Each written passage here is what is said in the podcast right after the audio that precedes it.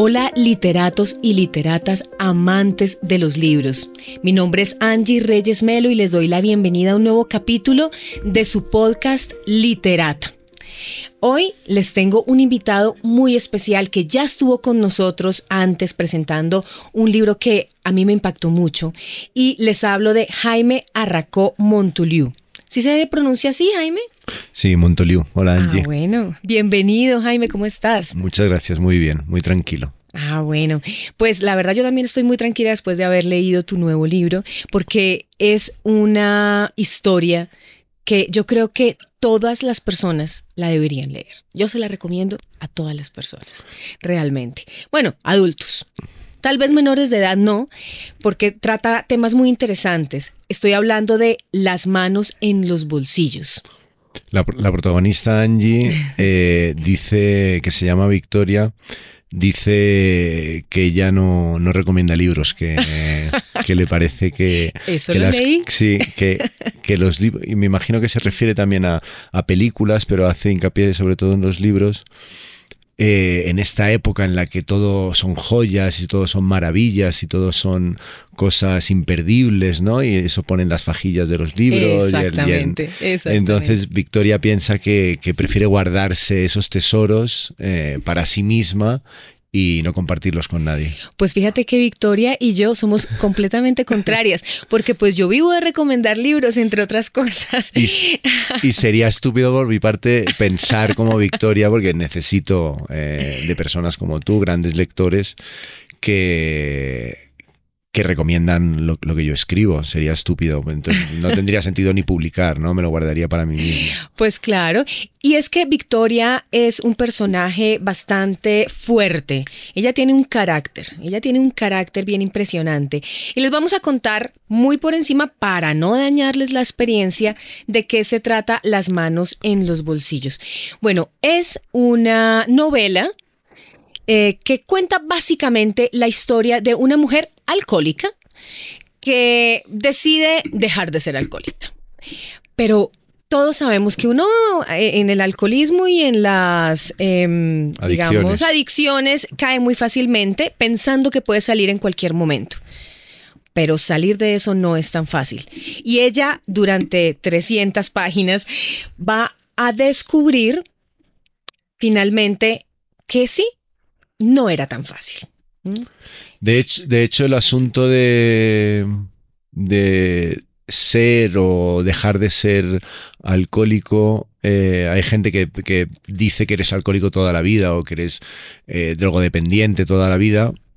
Eh, y ella empieza en un... No estamos destripando nada, ¿no? Con, lo que voy a decir no destripo nada porque la, primera, la primera escena de la novela es un es una reunión de alcohólicos anónimos y ella aprende, o al menos entiende, que, para dejar de beber, según los preceptos de esta gente, eh, se tiene que considerar alcohólica y enferma para siempre, que es una enfermedad crónica. Eh, solo por, no, por comentar lo que tú estabas diciendo sobre, sobre ser o dejar de ser, es, un poco confuso, ¿no? Eh, alguien que tú ves que, que ha dejado de beber y dices, ah, él, él era alcohólico. Él fue alcohólico. Sí, sí. Mm. Probablemente lo sigue siendo, lo que pasa es que no está consumiendo. Exactamente. Porque hay un componente fuerte en, en, en la en la personalidad de, de, los adictos, en sus comportamientos, en su manera de, ver el mundo y de estar en el mundo, que aún sin consumir eh, tienen rasgos adictivos, obsesivos. Claro, y si no es eso, es otra cosa. Muchas veces eh, vas, vas eh, cambiando una adicción por otra. Los, los adictos van cambiando una adicción por otra. Y efectivamente eso es lo que a veces sucede también con estos 12 pasos de los que habla ella y por los cuales ella tal vez se resiente un poco y, al principio dice, eso no es para mí, es porque, bueno, ahí entra el tema religioso y bueno, que eh, dice, bueno, yo voy a dejar una cosa para agarrar otra, qué tontería, ¿no? Es una persona muy crítica y ella lo que hace, básicamente, es retirarse del mundo.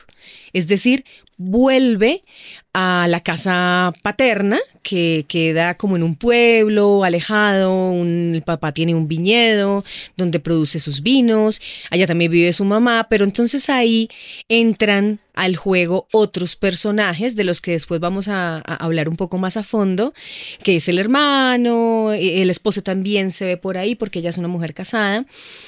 Eh, y finalmente es toda, toda esa curva de recorrido del personaje. O sea, esto es lo que sucede con, con Victoria, que además a mí me parece muy interesante ese nombre, ¿no? Porque ella en algún momento de la novela habla o que el papá le dice que, tú te llamas Victoria por, por, un motivo y no es gratuito, y ella como que se da mucho látigo, ¿no?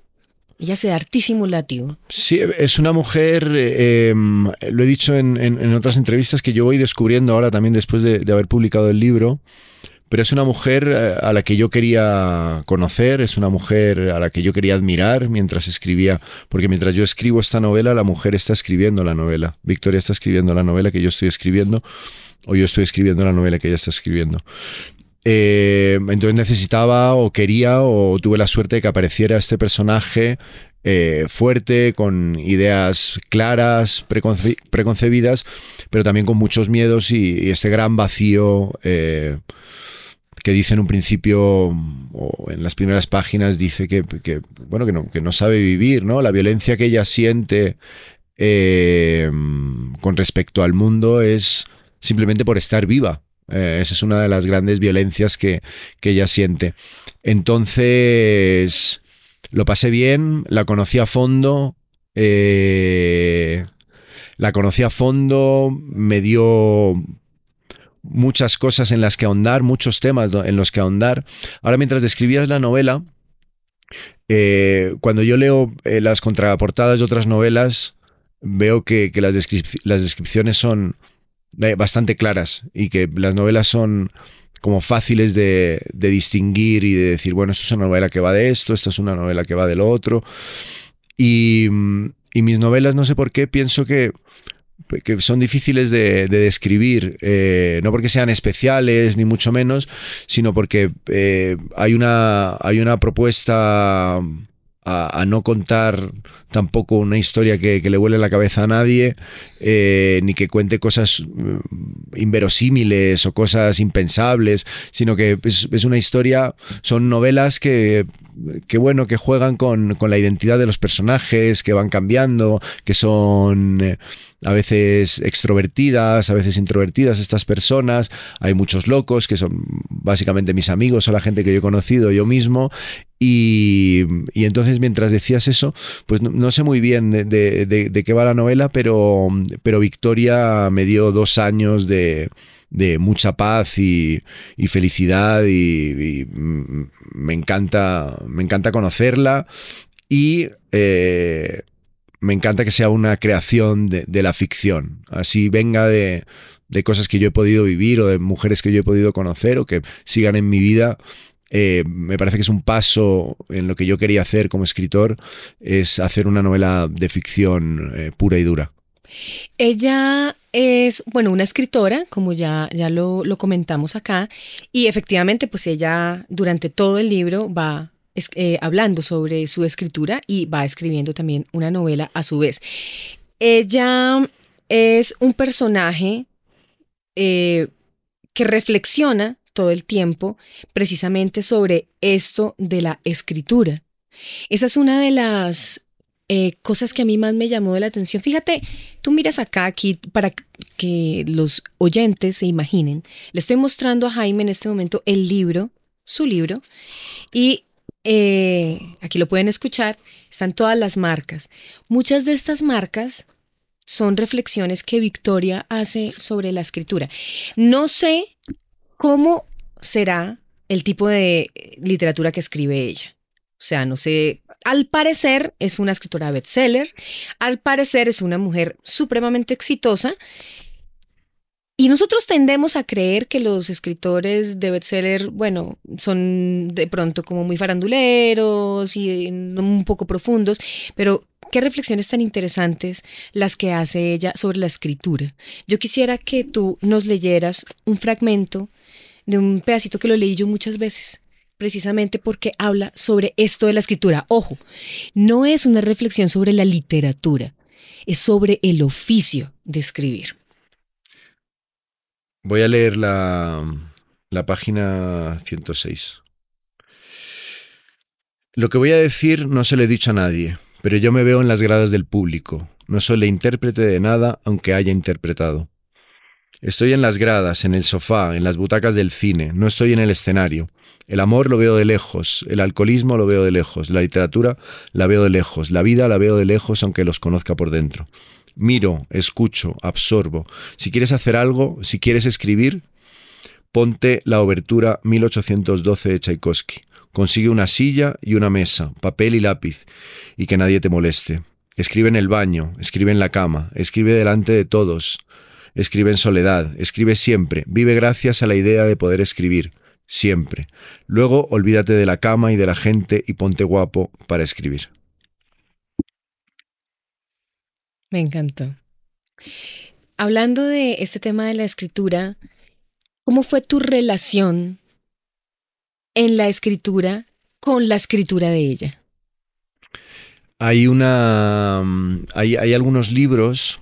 Eh, no digo que, los copie, pero yo creo que inconscientemente hay algunos libros que, he leído que, me han gustado mucho y que quiero hacer algo parecido, aunque los libros que he leído me parecen mucho mejor que lo que yo he escrito, ¿no? Pero, pero hay un libro que se llama Donde me encuentro, de, de Jun y yo hablo muchas veces de este libro.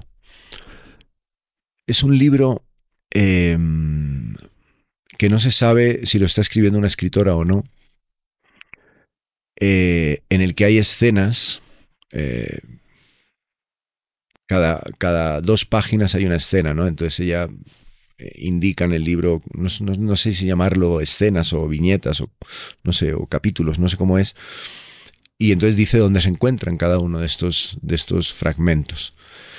Y, consigue hacer algo tan sofisticado y tan bonito y tan claro y al mismo tiempo utilizando el lenguaje de una, de una manera tan, tan elegante que, que a mí realmente leyendo esa novela o ese libro, no sé cuál es el género, em, me da igual eh, la trama, me da igual absolutamente nada más que el disfrute de, las frases que va concatenando ella y de las escenas que va concatenando.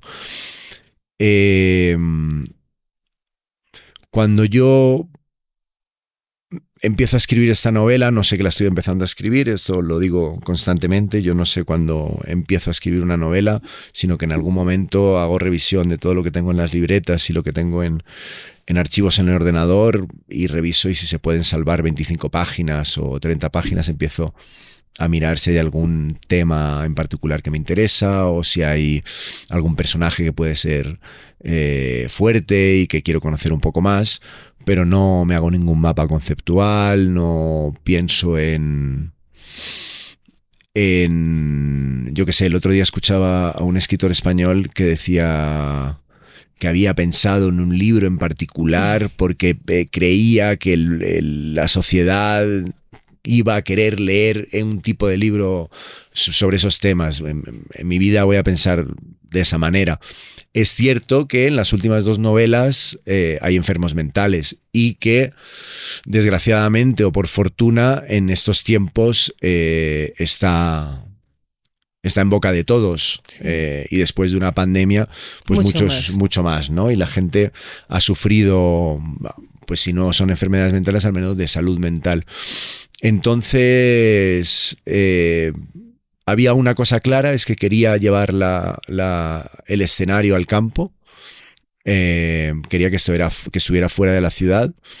Eh, por la paz que, presumiblemente hay en el campo, ¿no? Eh, no sé si lo dice alguna vez en, la novela, que dice si yo fuera agricultora no sería escritor, no sería alcohólica, ¿no?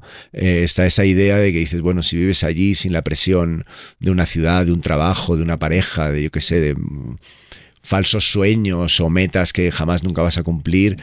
Eh, no sé si. No sé si ella eh, podría dejar de ser alcohólica en el campo. Yo creo que no. Si eres alcohólico, eres alcohólico en cualquier lado. En todo caso, eh, quería, llevar el, quería llevar la novela a un espacio bonito, que yo eh, pudiera conocer. eh, y entonces creé este pueblo y esta finca. La finca se llama La Factoría. Como decías antes, eh, su padre produce vino, produce un vino muy bueno, un vino clarete, eh, que es como llaman a, una- un tipo de vino en, el norte de España, en La Rioja, eh, que no es rosado, sino que es un poco más claro y la mezcla de uvas es distinta. En fin, es un vino que le gusta a mi padre, es un vino que yo he bebido mucho y me apetecía que justo ese vino tuviera muchísimo éxito. Y me apetecía, después de una pandemia, que es cierto que yo tengo la fortuna de poder salir de Bogotá y de no estar encerrado en un apartamento, eh, darle espacio a, la naturaleza por el simple hecho de ver si esa naturaleza o esa paz o esa, eh, ese estado de tranquilidad que se le presupone a, a los árboles, a la, fauna, a, to- a todo lo que te puedes encontrar en un campo, eh, si le podía dar lo que, lo que no encontraba en la ciudad, Victoria. Y además, Victoria tiene este problema del alcoholismo, que es una enfermedad gravísima, y está rodeada del mejor vino. Entonces es una paradoja. Eso es una tensión que está todo el tiempo, o por lo menos yo lo sentí durante la lectura, sentí esa tensión todo el tiempo. ¿no? Está el vino ahí que es delicioso, inclusive tiene un- una, un- una botella dedicada a ella y no la puede tomar. Es, es una botella que, que le dedica al padre. Son, son dos hermanos, ¿no? Victoria y Benjamín, que lo has, lo has dicho antes, son mellizos. Cada uno ha tenido una suerte distinta, Sí, ahorita Pero- andamos en los pero personajes. se, pero se encuentran, se encuentran en, en- en un lugar eh, de intimidad y de amor profundo el uno por el otro, eh, después de muchos años, casi a los 40 años, un 40 años que tienen los dos. Y, mm, y entonces se encuentran allí y el padre eh, ve a Victoria, habla con ella, la escucha. eh, y lo primero que, o lo único, una de las pocas cosas que les se le ocurre decirle a Victoria es cómo vas a dejar de beber, ¿no? Aun sabiendo que es alcohólica y aún sabiendo, porque eh, el alcoholismo es, un, es, una, es una enfermedad autodiagnosticada. Eh, nadie va a decir que tú eres alcohólico. Los síntomas puedes tenerlos, pero eh, te tienes que decir tú a ti mismo si eres alcohólico o no eres alcohólico. Y no creo que, que esta tampoco sea la conversación como para meternos eh, en profundidad en esos temas, porque yo creo que hay cosas más, eh, otras cosas de las que hablar de, de la novela que son, Sí. son interesantes. Eh, ya hemos hablado de, de este tema, pero el padre le dice sí, que cómo, cómo vas a dejar de beber si forma parte de, de nosotros, de nuestra vida, de esta, de finca y, Mm. y cómo se te ocurre, bebe menos, bebe un poco mejor, bebe mejor, aprende a beber, ¿no? Aprende a beber. Hablando de este tema de, de la voz de, de Victoria y de eso de- de no preocuparnos por la trama, que es algo muy rico cuando se hace bien. Yo traía un fragmento de, un, de uno de mis cuentos favoritos de Virginia Woolf, que se llama La marca en la pared, y es que toca ese tema particularmente. Ella dice, cuando nos miramos los unos a los otros en los autobuses o en los vagones del metro, miramos el espejo, y esto explica la vaguedad y el vidriado brillo de nuestros ojos. Y en el futuro, los novelistas se darán más y más clara cuenta de la importancia de estos reflejos. Yo creo que Jaime se ha dado cuenta de la importancia de esos reflejos. Eh, Victoria, con su alcoholismo, es un reflejo en el que uno se ve, sea uno o no alcohólico, porque todos tenemos exactamente esas mismas frustraciones, esos mismos problemas, y sobre todo cuando llegamos a la edad en la que estamos nosotros, eh, una las primeras 40 décadas, ¿no? Una crisis, un, bueno, ¿y yo qué hice con mi vida? ¿Y yo para dónde voy? Que el hermano también está en esa misma situación, Benjamín. Entonces, efectivamente, es ese reflejo. El reflejo que pone los ojos vidriosos. Es, es curioso porque con, con estas dos novelas, con la anterior también, de la que hablabas antes, que el protagonista es un esquizofrénico, Sí. eh, mucha gente me ha dicho que, se siente identificado con un esquizofrénico, ¿no? Y ahora mucha gente me ha dicho, me siento identificado con, una alcohólica, ¿no? Eh, eso quiere decir que he hecho algo bien, que es no, quedarme en la superficie de, que de, que solo es eso, sino que hay, hay muchas más aristas y hay, hay muchas más eh, incongruencias en, la vida que tenemos cada uno de nosotros. Y, mm, nada, ¿no? Te, agradezco ese fragmento. Tengo un libro, tengo una colección de cuentos de Virginia Woolf eh, pendiente de leer. Estoy leyendo un, libro de, de Annie que se llama El lugar, me está gustando mucho, que habla de la, relación mm. entre, entre su padre y ella.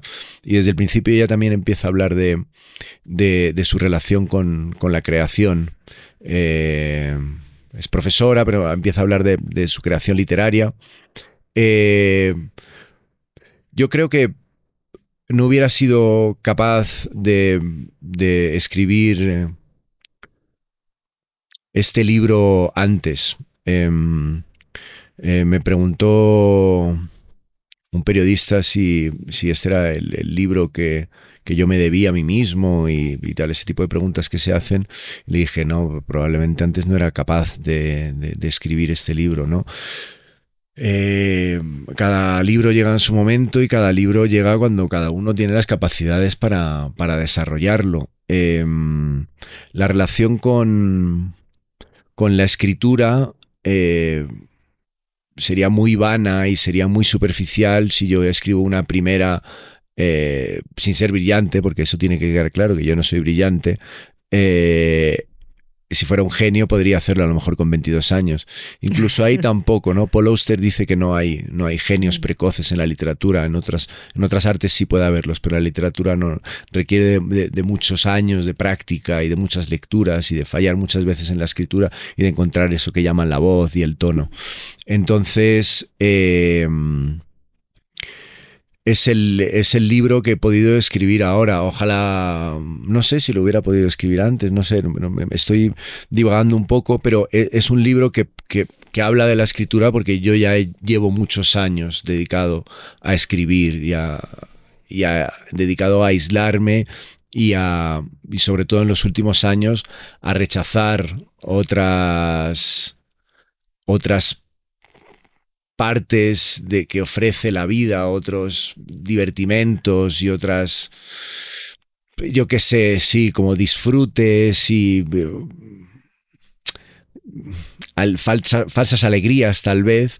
Y he dedicado mi vida a, no quiero decir que, se acabe el resto de las cosas, pero que, estoy muy enfocado en cuando me pongo a escribir y cuando tengo una novela entre manos, estoy obsesionado con eso y lo que, lo que quiero hacer es eso, eh, terminar de escribir y, seguir escribiendo.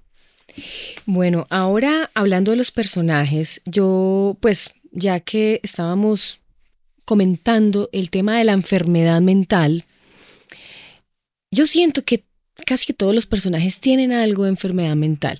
Por lo menos Benjamín, eh, que es el hermano de, Victoria, él tiene una especie de diagnóstico extraño, no se, no se aclara muy bien, pero parece como una especie del espectro autista, ¿no?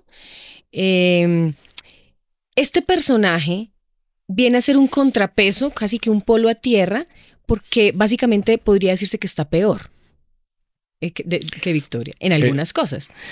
Eh, eh, los grados de, enfermedad son tremendos ahí en esa familia, porque el, padre también. sí, claro.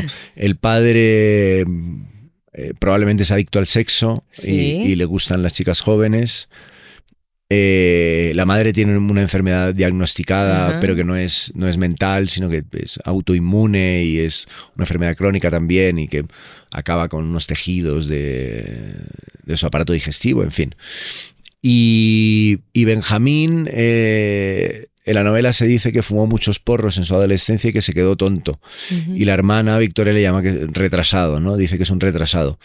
Pero este retrasado, que es Benjamín, acaba siendo, o acaba siendo, ¿no? En el momento en el que aparece ya en la novela como un protagonista eh, a, la altura de Victoria, es fundamental para que Victoria escriba la novela que está escribiendo. Claro. Eh, porque Victoria llega sin ideas, ya no sabe qué escribir, está completamente bloqueada, bloqueada y está derrotada por su, propia, por su propio alcoholismo, eh, avergonzada de sí misma. Eh, de muchas cosas que ha hecho, pero sobre todo de tener que compartir tiempo también con esta gente de Alcohólicos Anónimos que le parece que es muy cutre y que son todos unos eh, llorones y que son unos, ¿cómo les llama? Atroces pacifistas. Eh, y putos tristes y no sé, les, les llama de todos y entonces se encuentra en una situación en, la que está muy, muy, muy rota a pesar de seguir mostrando eh, con su presencia, ¿no? Y con su estética, y con su estética, mm. su, su parte un poco más vanidosa y un poco superficial y tal, va, va entrando, va entrando en esta vida que vuelve a la finca lejos de la ciudad y, y Benjamín gracias a las conversaciones que comparten y a recuerdos del pasado, le va dando ideas y le va mm. diciendo... Sí, eso es muy curioso. Sí, el que parece que, es tonto y el que está marginado, eh, porque en realidad es un, persona, es un personaje muy, muy, muy literario, eh, pero eh, Benjamín existe en la vida real. Benjamín es un amigo mío. y yo mantuve muchas conversaciones con él, lo conozco desde que tenemos 14 años. Y, y lo triste es que en la vida real este personaje está completamente marginado. No hace gracia. Eh... Como Benjamín. Claro, pero a nivel literario eh, ha habido mucha gente que ha dicho, me ha gustado mucho el personaje de Benjamín. Me gusta Benjamín. Y además la parla, ¿no? Es decir, él tiene un, el, ritmo que maneja cuando habla es trepidante. Sí, sí, pero pero probablemente si, si trajéramos aquí a Benjamín y lo sentáramos aquí con nosotros, eh, si alguien no lo conoce, eh, le pediría por favor que lo sacara o llamaría a seguridad para que lo sacaran de aquí. Mm. Ese es, el, es eh, uno de los temas de... por eso hablaba antes de la ficción y, que que, quería llevar un, un, personaje, crearlo y hacerlo ficción. Me interesa, ahora mismo me interesa muchísimo más la creación que el creador. O sea, me interesa muchísimo más el arte, en el momento en el que vivimos, el arte que el artista. Estoy un poco aburrido ya de los artistas y de que todos se sienten súper importantes con lo que tienen que decir. Y de hecho, no sería necesario eh, en el mundo en el que vivimos que yo viniera eh, aquí a este estudio a grabar una, una, entrevista, porque podría coger el móvil y, y yo qué sé, y contestar las preguntas que yo quiero y decir lo que a mí me parecería interesante, ¿no? Yo creo en la forma tradicional de, relacionarnos, eh, la forma tradicional del recorrido de, un libro en este caso, pero, mm, pero quería dejar claro que, Benjamín en la vida real eh, es un hombre que sufre mucho y es un hombre que está completamente marginado eh, y que nos tiene a algunos amigos que lo máximo que podemos hacer con él es hablar poco, porque no deja hablar casi, escucharlo. Eso es lo que podemos hacer.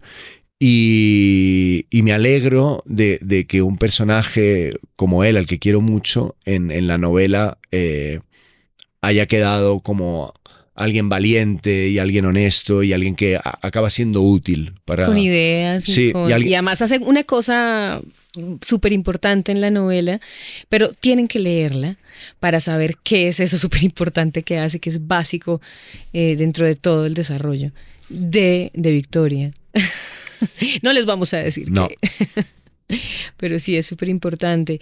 Y eh, yo pienso ahora que, que eh, la unión de Benjamín con la ausencia de Íñigo, con esta presencia extraña de los padres, los amigos del pueblo, porque ellos crecieron ambos, crecieron eh, como yendo las vacaciones a ese pueblo, entonces hay personas que los conocen y parece que son como muy famosos, como, como, como algo de la alcurnia del pueblo, ¿no? Y encima que ella pues es una em, escritora famosa. Eh, todo esto genera una atmósfera de, que a mí me gustó mucho, ¿no? Es, es esa atmósfera como que también lo, lo pone muy explícito ella ahí en la novela, en su, en su, en su historia, y es la no ciudad. O sea, el tema, ella habla de, de que su vida es la ciudad y estar allá y hacer un montón de cosas, pero que ese retraimiento, esa, esa villa en la que está, hace, hace, genera como esa atmósfera poco retro, ¿no? También. se siente como que viajó en el tiempo de alguna manera porque se encuentra con los amigos de hace años. Sí. Eh, em, resulta que que la, persona que tiene dinero en esa familia es la madre de Víctor y de Benjamín. Y entonces tiene ese viñedo. El padre, al igual que Íñigo, que lo estaba que lo ha mencionado ahora Angie, Íñigo es el, marido, el, marido de Victoria. Entonces, ellos dos eh, tienen una posición económica eh, que, que probablemente se sienten un poco atacados, ¿no? Y quieren, y entonces se encargan de, hacer mucho dinero de alguna manera. Eh, Íñigo lo hace en la televisión y, Lorenzo, que se, llama, se menciona el nombre en la novela, Lorenzo, el padre de, de, Benjamín y de Victoria, lo hace salvando este viñedo. Era un viñedo que había caído en el ocaso y, y, en el olvido y entonces consigue, gracias a un enólogo eh, muy simpático italiano que le ayuda y, aquí me parecía interesante, porque esto... Porque siempre meto algo de Italia, porque viví allí, porque además los italianos a nivel eh, de marketing son los mejores del mundo. Eh, entonces venden los vinos más caros y eso es lo que a mí me interesara, que pudieran hacer dinero gracias a vender vinos más caros, aunque fueran muy parecidos a los que se vendían en esa región, ¿no? Y entonces eh, está este viñedo en un pueblo no muy lejano de la ciudad. La ciudad no se sabe cuál es, es una ciudad, pongamos en el, norte de España, no, interesa mucho, eh, interesa que es en España. Y, y está ese pueblo y hay una cosa que a mí me da envidia y que a Victoria también le da envidia, y es que esta gente del pueblo, eh, que eran chicos que, compartían la vida con Victoria y Benjamín cuando eran niños y cuando eran adolescentes y todavía no vivían, no habían, no habían hecho el vino bueno, la familia no había hecho el vino bueno y no vivían allí, y pues eran primero un poco brutos, eh, brutos como, como, lo utilizamos en, en, España, que es como eh, bruto, no idiota, que también, porque son un poco bastos, bastos, que son... Eh, bruscos. Bruscos, sí. pero tienen esa, ese arraigo con la tierra, que conocen cada uno de los lugares de toda esa región y que conocen además y que disfrutan de las fechas que hay que celebrar y que disfrutan de estar con los vecinos y ese tipo de cosas, eh, que a mí me ha tocado vivir cuando era niño, porque yo iba a, los pueblos a los que iba, yo no era de allí y ellos lo tenían y yo no lo tenía y me trataban muy bien. Y entonces Victoria y Benjamín eh, anhelan eso son de una familia eh, pudiente, de una familia con apellidos y tal, pero no tienen ese arraigo. Ellos han llegado después, eh, han viajado por el mundo, eh, saben de arte, saben de música, saben de literatura, todo lo que tú quieras, pero no tienen ese arraigo. Y lo que les proporciona, lo que les, de lo que les da a estos, a estos pueblerinos, es felicidad, que es lo que no tienen ni Victoria, ni, Victoria ni Benjamín. Sí, eh, eh, precisamente hay una, un tema de tristeza, ¿no? De desolación en todos estos personajes. Y yo creo que es la mejor manera en la que se pudo trabajar, digamos, literariamente, hablando esa, esa tristeza constante que tienen estos personajes, fue el fluido de conciencia que, Jaime lo, lo, consigue muy bien. esa técnica que precisamente hace que uno conozca los personajes de una manera mm, compleja, ¿no? Porque te metes dentro de la cabeza del personaje y entonces ahí lo que sucede es que encuentras esa complejidad que no da de pronto la otra forma, digamos, tradicional de narrar. Personajes que son ambiguos, personajes que son contradictorios, mm. personajes que hoy piensan una cosa y al párrafo siguiente otra. Entonces, este fluido de conciencia, ¿cómo lo trabajaste? Sobre todo que, que lo trabajas sí está bien desde Victoria, pero tiene el contrapeso de la perorata de Benjamín, ¿no? Entonces están esos, desde el punto de vista del ritmo eso se nota, ¿no? Que están estos dos polos. Por un lado está el fluido de conciencia de, Victoria y por el otro lado está el constante diálogo, la, o sea, el imparable. Eso es como una... Mm, una catarata. Una catarata, exacto, de Benjamín. ¿Cómo manejaste ese, esa, esa con, esas contraposiciones? Em, en un principio, en cuanto, aparece Victoria como personaje literario, eh, me dejo llevar un poco por ella, me dejo llevar un poco por, lo que he leído y me dejo llevar un poco por lo que tengo dentro en el subconsciente también, que me indica cuál puede ser el camino. Y escribo, no te voy a decir frenéticamente, no soy Carlo Benausgard que escribía 25 páginas al día para escribir en mi lucha, pero, pero escribí mucho, escribí mucho sin pensar demasiado como a lo mejor pensaba con la primera novela, con la segunda no tanto, pero con la primera novela eh, muy consciente de cada frase que escribía, si se iba a mantener. Ahora tiendo a escribir eh, todo lo que pueda y un día, cuando ya estoy cansado, leo lo que he escrito. Cuando estoy cansado de escribir, pero mm, no te voy a decir que es una seña de identidad, pero, pero probablemente lo sea, que esta es mi manera de narrar. Es una manera más psicológica, más mental, que, que tiene que ver con, con los personajes como observadores no solo del, entorno y del hábitat en el que, en el que viven, sino observadores de su propio interior. Eh, y una vez que, los personajes están presentados así en la novela, que ellos mismos se presentan de esa manera y que la introducción al lector es que, hostia, esto nos están contando lo que va por dentro, ¿no? Pues una vez que ya lo sabe el, lector, eh, pues yo creo que es más fácil y, por eso me imagino que, que también eh, te puedes sentir cómoda tú como lectora al encontrar esto. Eh, hay mucho trabajo, no voy a decir que no, pero, pero busco la identidad. intento descubrir quién es cada uno de ellos y descubrir eso es contando las vergüenzas y los miedos. Eh, los secretos, las cosas que nos da miedo, nos da miedo de decir, ¿no? Eh, todo lo que nos callamos. Hoy más, ¿no? Que hoy todo, el otro día me decía mi, mi editora, hicimos una presentación de la novela y, y no habíamos hablado y, y, entonces chateamos y le, y le dije, ¿qué tal? No sé qué, y me dice, no, es un, es un lujo hablar contigo. Eh, me río mucho, y digo, ¿cómo que te ríes mucho? Me dice, sí, porque estás en en un constante estás como en, estás a punto de decir algo completamente delirante y que vas a mandar a todos a la mierda y entonces ella después de todo el trabajo que hemos hecho juntos me, lee sabe que me lee y hay cosas pues bueno que no me interesa decir pero que en, la literatura eh, sí me interesa decir.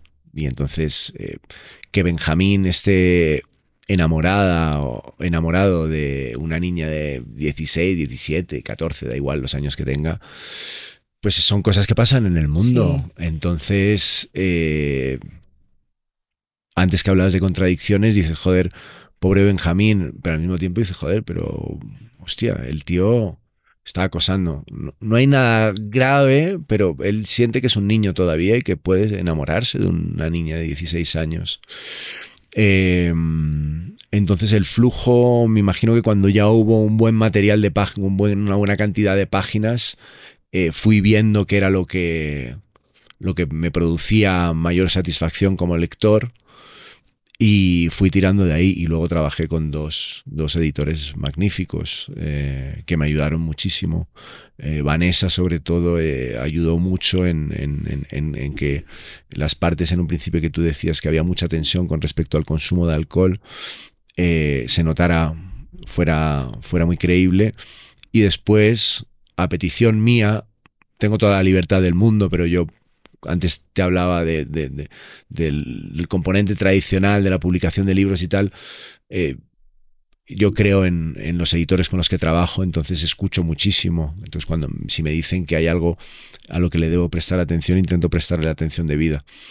Y, y en la parte eh, más dedicada a un monólogo interior, eh, traté de, de, meter algún juego, algo de simpatía para que no fuera tan, tan denso. A mí como lector me gusta, pero soy consciente de que a algunos lectores, y me ha pasado en las últimas semanas con clubes de lectura que me han dicho me ha costado mucho leerlo porque es denso, porque eh, odio a Victoria o porque Victoria me cae mal o porque Victoria está diciendo cosas que hacen que piense mal de mí porque yo pienso parecido a como piensa ella. Entonces todo esto tenía que... Todo esto forma parte... O sea, que, que lo que tú dices, el, el, el fluido de pensamiento, eh, que de alguna manera he conseguido, gracias al trabajo con los editores y a, y a, mi experiencia, conseguir que sea de alguna manera ameno, que no sea, uff, vaya rollo nos está soltando. hay, hay algunas cosas que tienen cierto humor, y sobre todo ideas que, que, se nos pueden pasar a todos por la cabeza. Ella dice en algún momento, hablando con su editora, porque hay un, está su editora también en la novela, sí. eh, que está harta ¿no? de todo lo que dicen, que todos son genios y no sé qué. Y entonces yo ya he dicho que no soy brillante y tampoco soy un genio, porque los que dicen, lo dice Victoria, dice, si eres, si eres un genio, es porque dices una genialidad. Si tú consideras al de al lado, oh, qué genio, piensa igual que yo. No, eso no, eso no es un genio. Un genio es que dices, joder, lo que piensa este no tiene nada que ver con lo que pensaba yo. Me ha abierto la mente. Bueno, hemos llegado al final de este podcast. Qué recorrido, qué viaje tan maravilloso el que yo eh, viví con esta novela y los invito a que ustedes también lo vivan. Eh, Las manos en los bolsillos de Jaime Arracó. Este libro es de Seix Barral. Lo consiguen básicamente en todas las librerías de Bogotá y yo creo que de Colombia. De Colombia, sí. Y también seguramente de algunos otros países que nos escuchan afuera. Y Jaime, por favor, danos tus redes sociales para que también te sigan y bueno, no sé, pronto escuchen ese, esa, esa playlist que, que, me compartiste, que la escuché, porque la novela tiene una playlist en, en, Spotify que fue muy, muy, muy interesante. Y también para que te hagan comentarios pues sobre el libro, porque la verdad yo tengo mucho que comentar, llevo comentando durante todo el podcast, pero es muy, muy recomendable. Cuéntanos tus redes sociales. Muchas gracias, Sanji, por, por este rato me parece que he hablado demasiado, demasiado tiempo. Eh, eh, tengo Instagram, eh, es arroba florentino arracó. Y, y, nada, sí, efectivamente la novela se consigue en, en todas las librerías del país. y nada, os mando un abrazo, te agradezco muchísimo Angie por el, por el tiempo, por la lectura. Eh, espero que, haya quedado algo que, podáis descubrir eh, después con, la lectura de, de, la novela. Seguro que sí. Mi nombre, les recuerdo, es Angie Reyes Melo, arroba Angie Literata. Ese Angie se escribe A-N-G-I-E como la canción de los Rolling Stones. También me pueden seguir y recuerden que tenemos libros recomendados todos los domingos después de las 8 de la noche en Vibra 104.9 FM en Bogotá o vibra.co junto a Leonardo Urrego en De Noche en la Ciudad. Muchas gracias Jaime y nos leemos en un próximo libro. Abrazos a todos, muchas gracias.